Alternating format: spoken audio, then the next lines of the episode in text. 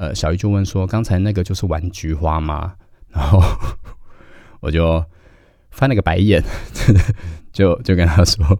对，那个就是我上次跟你讲的后庭调教，就是我还刻意把那个词整回来。”然后他就露出了一副就是很惊讶，好像第一次发现了什么宝物吗？就是就是一个很惊喜的表情。然后他就跟我说：“嗯，还蛮舒服的，跟上次感觉很不一样。”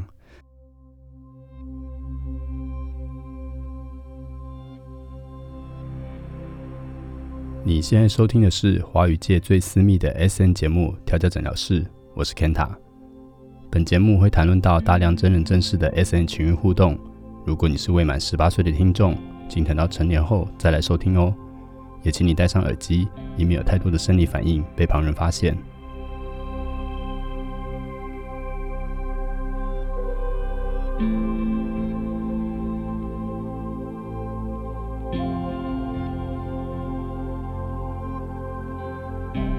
在节目开始之前，我想已经有不少听众知道我的推特账号已经不见了。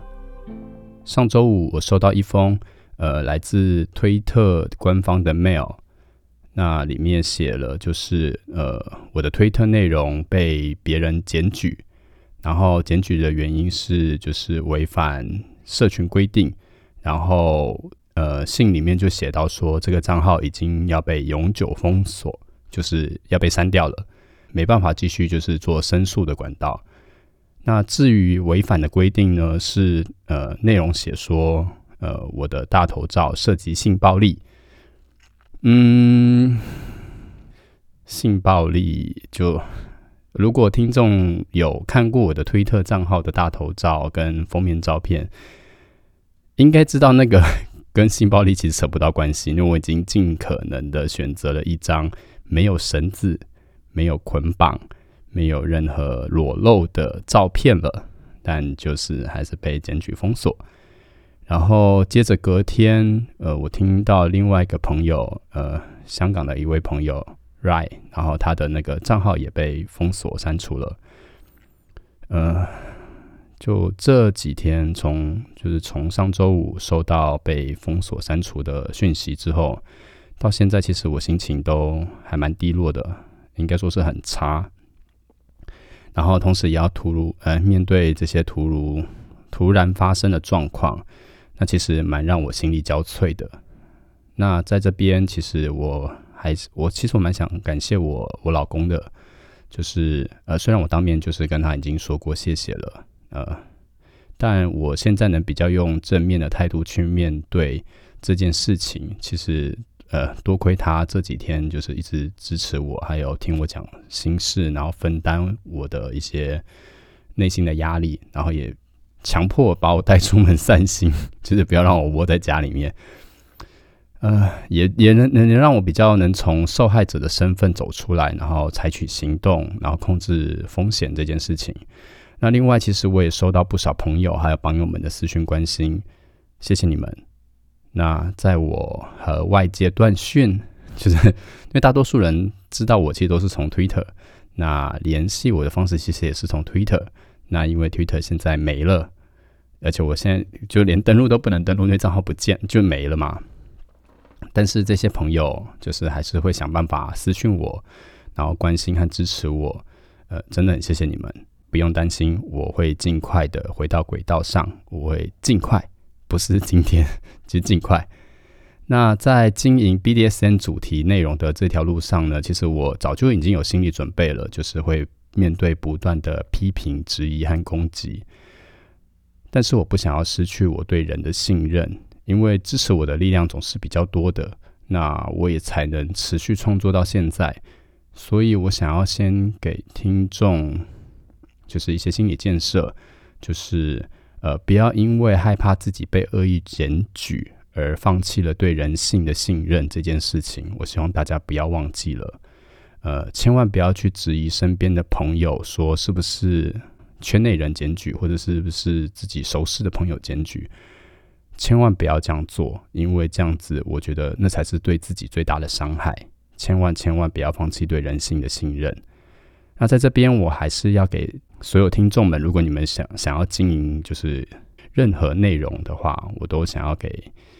呃一些建议。那希望对听众们有帮助，那也降低被找麻烦的风险，就是要先保护好自己嘛。那第一个是分享任何成人内容的影像的时候，不管是照片或影片，或者是你分享出去的，就转贴别人的，希望都尽量能做到脸部的马赛克，因为这样子才能降低被辨识。就影片中，不管是你、你的朋友，或者是你认识的人，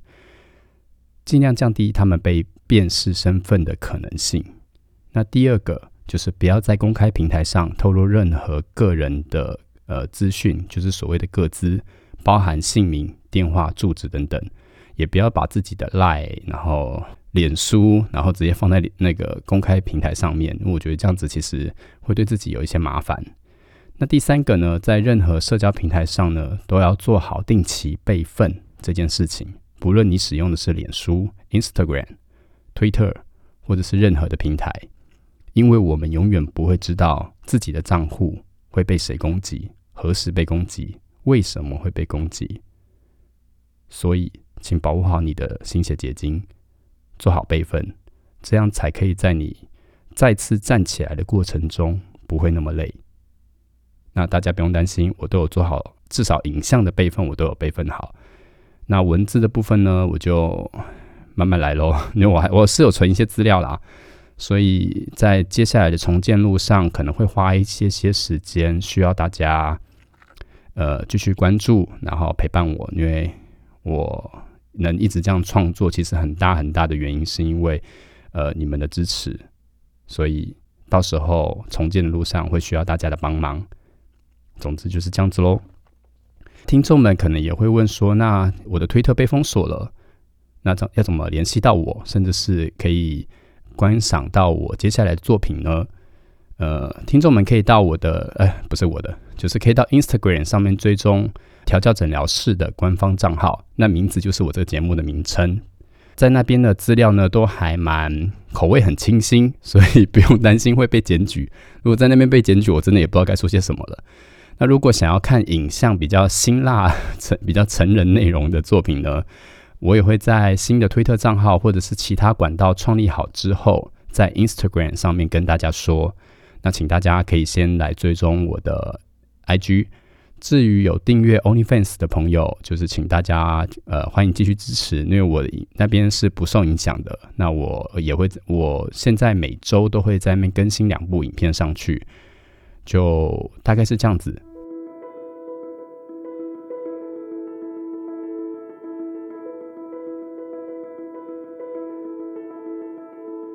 讲完近况，那我想要在这边分享，就是大家敲完很久很久的后续的事情，就是第二集的 podcast 节目中，我有分享一位跟随我两年的意男奴小易。那我想说，呃，在第一季结束之前呢，先把他的故事讲完，先至少告一个段落啦。那如果你还没听过第二集的朋友，就是建议你先按下暂停键。回到 EP 零二这一集去收听，然后再回来听这一集，你们才会知道说小一他是怎么成长。要用“成长”这个词吗？反正就是，呃，你们接下来听就知道了啦。那这是第九集，就第一季的第九集，距离第一季结束还剩下三集。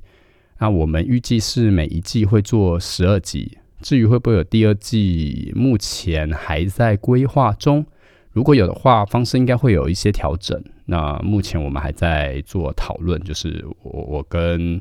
我的助手，呃，几个助手，还有一些朋友有在讨论这件事情，请大家稍安勿躁喽。总之有始有终，小一的故事还是要先在这边告一个段落。那里面其实有很多关于引导和开发难题的 know how，不论你想调教的对象是男同志、异男、双性恋、男性、跨男。应该都会有很高的参考价值。那接下来我们就从小易的故事继续说下去吧。那我们开始喽。在第一次跟小易调教过后没多久，大概过了一个月吧，小易就又有私讯我，然后呃约第二次的调教。我们就在赖上面往返呃讯息沟通第二次调教的内容，想做什么样的调整。像是想要尝试些什么，删减些什么，哪些强度是可以增强的，或者是弹性空间的沟通调整，我们都其实我们其实都没有谈到关于后庭调教这件事情，然后就约了第二次调教。第二次调教开始的时候，其实小易就是嗯一回生二回熟嘛，就是有种驾轻就熟的感觉。他一进到那个我的工作室的时候，他就很很干脆利落的，就是把衣服都脱脱脱脱脱脱脱脱到只剩下一条内裤。其实我还蛮就是想说，哎，你怎么那么主动？我都还没讲，我就觉得嗯，就是可能上次被我训练过了吧，所以他有一些他有记得一些事情。然后他就脱到只剩下一条内裤，然后他内裤就他脱掉内裤的那个瞬间呢，其实他屌就已经早就已经硬着了，就把那个内裤撑起来。呃，我必须说，他穿的内裤真的很丑，我不知道为什么，就是我没有想要骂异男们，但你们的品味可以好一点吗？我每次调教异男，他们都穿那种松松垮垮的四角内裤，我真的很受不了，而且还是有那种卡通图案或者是一些很大的字的那种。拜托，呃，如果听众们你是一男，如果你想要找我调教，请穿贴身三角。内裤好看一点的，素色一点的，我 OK，我喜欢。不要穿四角内裤，夜市买的那种。反正 anyway，他就是 脱小易就脱掉了嘛，然后呃，他四角内裤就被他屌撑起来。那我就站在他距离一个手臂的距离，然后我笑，我就笑着对他说：“呃，金鱼很辛苦吼。”然后他一开口就是就是。算抱怨吧，就是噼里啪啦讲说这七天的境遇有多苦多苦之类的，然后还要假装自己很忙，没办法没空跟女友见面。哦，对他那对他就是还是跟他女友在一起嘛，那时候，我现在还是在一起，至少我最近听到的消息是这样子。然后反正就是假装没办法跟女友碰面，太忙啦。然后因为他自己其实很担心，说会忍不住破戒。呃，对了对了，就是呃，我约努，就是我。我调教奴的有一个铁则，就是要需要禁欲七天，这是我调教的一个规则。然后我当时就是伸手，就是伸出我的右手，我惯用手右手，然后抓住他，隔着他的内裤抓住他的老二，然后用开玩笑的口气说：“哎，你很夸张哎。”然后他就露出那种那叫什么那个表情，就是憨憨的，就是呃就我觉得还蛮可爱的啦。就是他就抓着头，然后很尴尬的笑。然后，但是没有闪躲，就是他身体就站在那边，然后任我抓他的屌，然后我就再用力抓了一下。然后整场调教呢，我都是用比较轻松的方式进行。过程中，其实我也时不时的跟小易聊天，然后在他发出呻吟或者是表情有一些变化、比较剧烈的变化的时候，像一些比较扭扭曲的表情的时候，我就会暂停下，然后确认他的感受。其实那个互动其实蛮像是，如果听众们有去做过呃推拿按摩的话，那个感觉有点像是推拿师傅在跟客人的互动。就是我有时候会就是跟其他的同样当主的朋友们聊到这件事情，就是就是我们一个共通点，就是有有一个共同的感觉，就是我们觉得其实当主人更像在当奴，因为除了要满足自己的需求之外呢，我们还要顾及奴的感受。然后，而且不能超过，就是至少不能跟我们谈的内容完全相反，就是我们要按照那个一定的范围里面进行。所以其实很有一种，就是主人有点像是在做服务业。反正就是针对不同的调教方式呢，像是强迫对方啊，走强制风格，或者是走比较放松路线，或者是逐步开发身体的调教。嗯，我其实都会搭配不同的捆绑方式和姿势设定。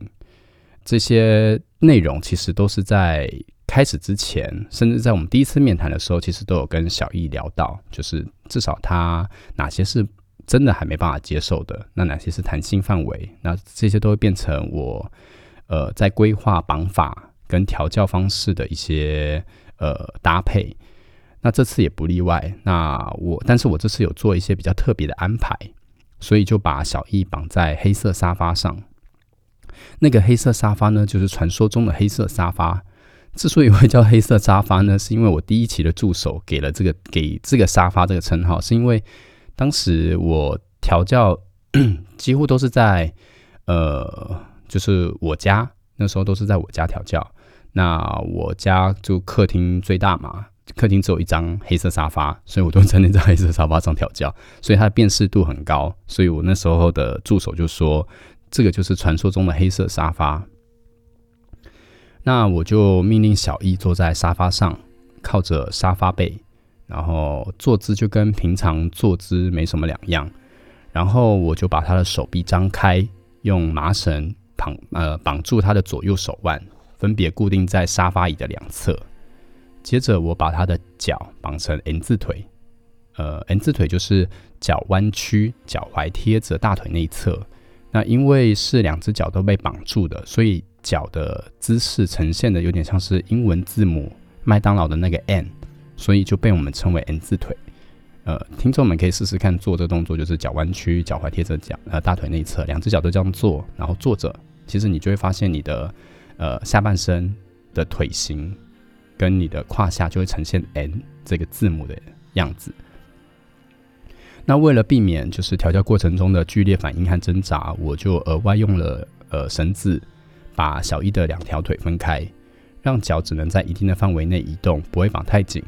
同时保持就是一定的弹性空间和身体可以承受的呃增加那个身体可以承受的时间。因为绑太紧其实不太舒服，尤其是你可能一次要绑个十二十分钟甚至更久。我会建议，就是这时候在绑的时候，呃，稍微留一点空间，其实会比较好。那我自己在控色之前，就是我还蛮喜欢把润呃润滑液从嗯高空算高空吗？就是离身体一个高度的高处往下淋。一方面，我觉得这个色呃这个画面很色情，就是我觉得很有欲望的那个张力。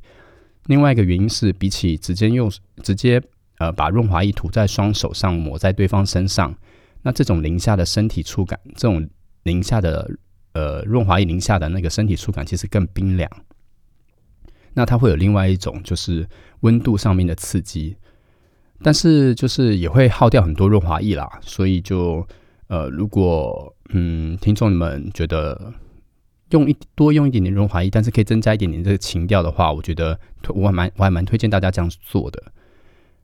就我就从小易的胸口呃胸口上面就是倒下呃蛮多的润滑液，然后顺着他的胸口慢慢往下淋，直到腹部、胯下、屌上，那都沾满了浓稠的润滑。呃，我习惯控射的时候，在惯用手的附近会摆摆放一碗水，呃，以便随时补充湿滑度，避免就是过干啊，或者是太浓稠的状况，可以给大家参考。但是就是要小心，不要打翻水。呃，我当时就坐在小易的胯下前面，他坐在沙发上嘛，我就拿了一个小板凳坐在他的胯下前面，然后轻柔的从他的脚踝摸起，然后再顺着他的大腿慢慢往身体中央抹过去，然后包含他的腹部、胸口都被我用润滑液抹的，就是很亮、湿湿亮亮的样子。在镜头，因为我其实因为我会拍摄影像嘛，那我还蛮喜欢这画面的，因为这个画面在镜头里面就是很真的很色。再加上我自己还蛮喜欢这种美感，就是视觉上的美感的。那我我在猜想，就是小易他应该也能想象这个画面，所以我就故意把速度放慢，就是我抹的速度放慢。一方面是可以轻轻的挑逗他，然后一方面是呃让他慢慢放松。但是这个过程中，其实我有避开他的敏感部位，像是屌、奶头，因为这不是我的首要目标。我的目的是要把他的欲望慢慢撩起来，跟第一次调教的过程中其实蛮像的，就是透过放松、抚摸，然后把欲望勾起，这个过程中让他的脑袋慢慢被欲望给占满，然后身体就会自然放松，然后更就就会更加投入在这个情境里面。那过程中呢，我就看着他的屌，就是呃，就是十八公分的大屌，就是不断的一直在抖动。那我就伸出我的呃右手的食指。沾着他的马眼上面分泌的饮水，然后往他的嘴唇上面送，然后我就对他说：“呃，送的过程中，我就先对他说，就是伸出舌头，然后他就呃微微的颤抖，然后把嘴巴张开，然后伸出了一点点，就是他的舌头，呃，算是舌尖啦。然后我就把我的呃食指上面的饮水就抹上去，然后命令他说：舔看看。”然后他就把舌头伸回去，舔了一下之后，他就马上伸回去，算是品尝味道吧，我猜。但是他的表情就变得更，就是 就变得很臭。然后我就问他说：“不喜欢吗？”呃，小易其实还蛮诚实的，他就说很腥，就是海鲜的那个腥很腥。呃，我就告诉小易，他说，不然你下次来调教前几天，你就饮食尽量吃简单一点，多吃一点水果，多喝点水，味道会更好。那小鱼就问我说，那要吃什么比较好？我就我就开玩笑跟他说，你就多吃点凤梨啊，会甜甜的。然后他就说真的吗？我就跟他说，跟你开玩笑的，不然你试试看啊，也许你会喜欢这个味道。反正就是一个闲聊的概念。那随着就是控色的欲望慢慢累积，然后我就一直持续的在帮他敲枪嘛。然后在他的射精曲线到六七呃七八分的时候，呃，就是我第七集有分享过那个控射教学的快感累积这件事情，我讲到射精曲线，呃，欢迎大家去听那一集。那就是在他射精曲线到七八分的时候，呃，我就开始转移注意力，改搓揉他的睾丸跟他的会阴部位。那因为它是呈现 N 字腿的姿势嘛，所以它下体是完全铺路的。会阴部其实呃会阴其实跟肛门口很近，加上 N 字腿的姿势，就让它的下体呈现完全的铺路。呃，一方面是我我其实还蛮喜欢这样控色的啊，就是可以很很就是可以很算百分之百嘛，至少我我可以很可以容纳很大的视觉范围，就是最欲望的那个范围，可以观赏这个过程。因为就是快射精又放松的过程中，它的括约肌也就自然夹紧，然后放松，夹紧，放松，来来回回这样子。那这个时候我就改用左手靠枪，然后持续累积那个射精曲线的快感。然后我就用右手的右手的大拇指来回搓揉小易的会阴和肛门口。我猜应该是他从来就是小易的这个会阴跟肛门口从来没有被侵犯过。所以他的反应其实异常的敏感，就是我只要滑过去，他就会发出那种酥麻的呻吟声。然后我觉得，我觉得还蛮有趣的，就我还蛮喜欢这样呃玩别人的。那当他因为高潮快感就是降低的时候，那肛门口就会放松。然后他放松的同时呢，我原本就是在他洞口一直在搓揉的那个手指，就是右手大拇指，就很自然的、很顺畅的就滑进去一点点。然后他夹紧的时候又退出来，然后放松的时候又滑进去一点，然后又拔出来，滑进去你又拔出来，然后直到直到整个滑进去，就我大拇指滑进去的那个深度大概快到应该有一两公分了的时候，小易就有那种警觉性，就就突然出现，然后他就中断反应，就跟我说：“你在干嘛？”然后我就继续靠枪跟搓揉搓揉他的会阴动作，就是假装什么事都没发生的说，就笑着跟他说：“你刚才我说你刚放太松了，所以手指头就自然滑进去。那放心，我没有要给你爆菊。那如果你不舒服的话，我就不要滑这么里面。”听他听完我说完之后呢，就慢慢又回到刚才放松的动作，因为我就继续靠枪跟搓揉他的会阴毛，就没有继续嘟他。而是回到就是洞口继续摩擦的那个来回的模式，反正就是继续这样做，然后持续了大概两三分钟吧。那他说这样还蛮舒服的，因为对我来说，就是调教的开发这条路其实是很长的，不是只有一次就可以开发全部的，所以我并没有急着非得要在这次的调教就是把目标拉得太远，而是透过一次一次的来，从建立信任感，然后到放松。到愿意相信对方，把身体交给对方，那这个是需要时间和互动的累积，很有可能会因为任何一次糟糕的体验，就把那个关系互动的模式，呃，回到原点或者是破裂了。所以我就没有再做更多，就是我没有直接去督他，或者是强迫他接受些什么。那在小易第二次调教的终点，算终点嘛，就是他快射的时候，就是因为他累积太多次的高潮快感了嘛。那在这次濒临射精的边缘的时候，就是他的反应就很很激烈，然后就一边靠一边一边另外一只手指头就是继续按压他的肛门口，就没有嘟进去了。那他就忍不住就发出那种低沉的声音，就是要射精前的声音，然后就就喷了，就一发两发三发这样子。那因为有第一次被他颜射的经验，我在他释放他子弹之前呢，我就把他的枪口往旁边调了一下，所以只有射到我的肩膀。那在他射完之前呢，就是肛门口就自然放松了。那因为我的手指头就刚从刚才就一直压在他的呃肛门口外嘛，他放松的那个时候，我手指头就就就就就插进去了。但因为他那时候反应就是都是在射精的过程中，所以他他没有马上发觉说哦，我插进去这件事情。那还蛮意外的，就是小一的前列腺位置其实很好找，就是在洞口进去不用一根拇指深度的位置，大概就只有呃距离肛门口应该只有四五公分吧，所以一根手就一大拇指的那个深度长度是可以伸进去的。所以在他吞进去的时候，其实我还蛮意外的，因为在那个过程中，呃，我就有摸到他的 G 点。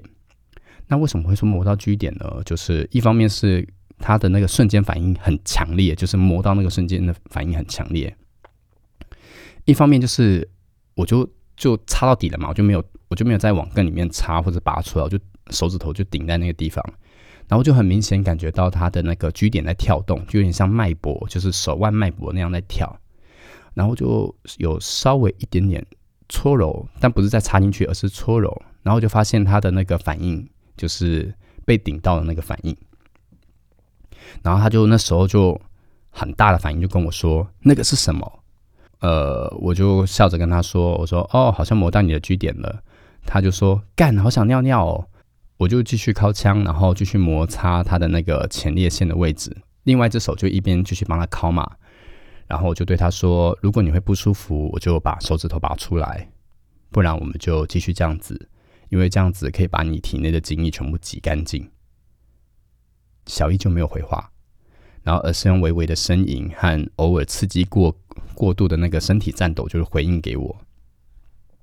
那在他射完结束之后呢，小姨就那就我们就结束了嘛，然后就在擦身体。呃，小姨就问说：“刚才那个就是玩菊花吗？”然后。我就翻了个白眼，就就跟他说：“对，那个就是我上次跟你讲的后庭调教，就是我还刻意把那个词整回来。”然后他就露出了一副就是很惊讶，好像第一次发现了什么宝物吗？就是 就是一个很惊喜的表情。然后他就跟我说：“嗯，还蛮舒服的，跟上次感觉很不一样。”那讲话过程中其实还是断断续续的。我就告诉他说，刚才那个只是暖身，就是后庭调教的暖身，还不算是完整的后庭调教。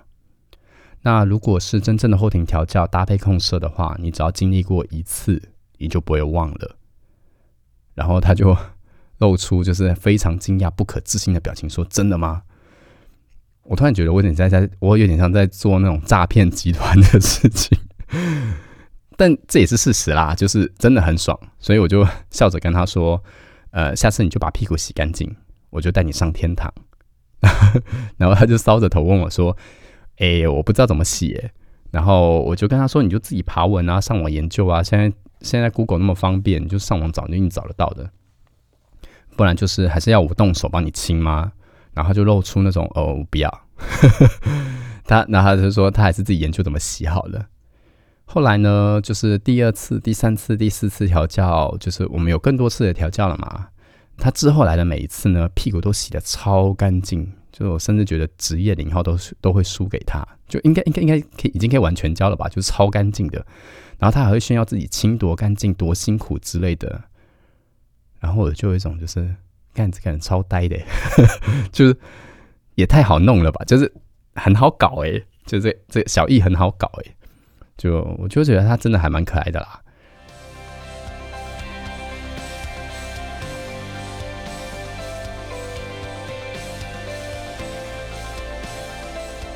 今天分享了一男小艺的开发历程，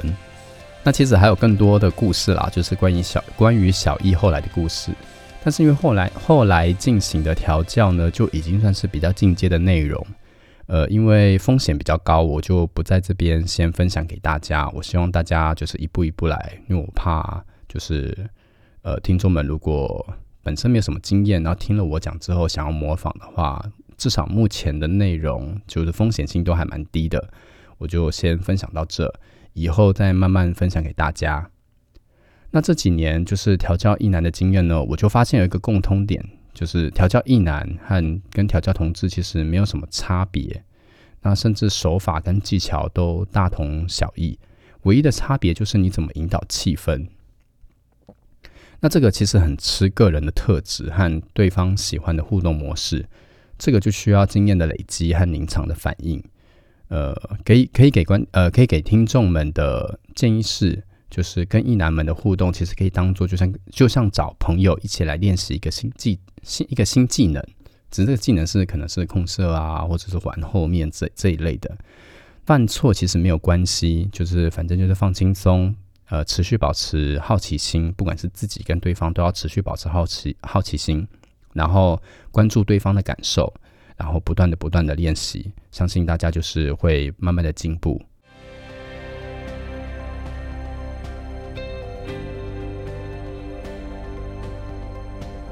如果你喜欢我们分享实战调教的经验故事，欢迎在 Apple Podcast 底下分享你的心得和经验。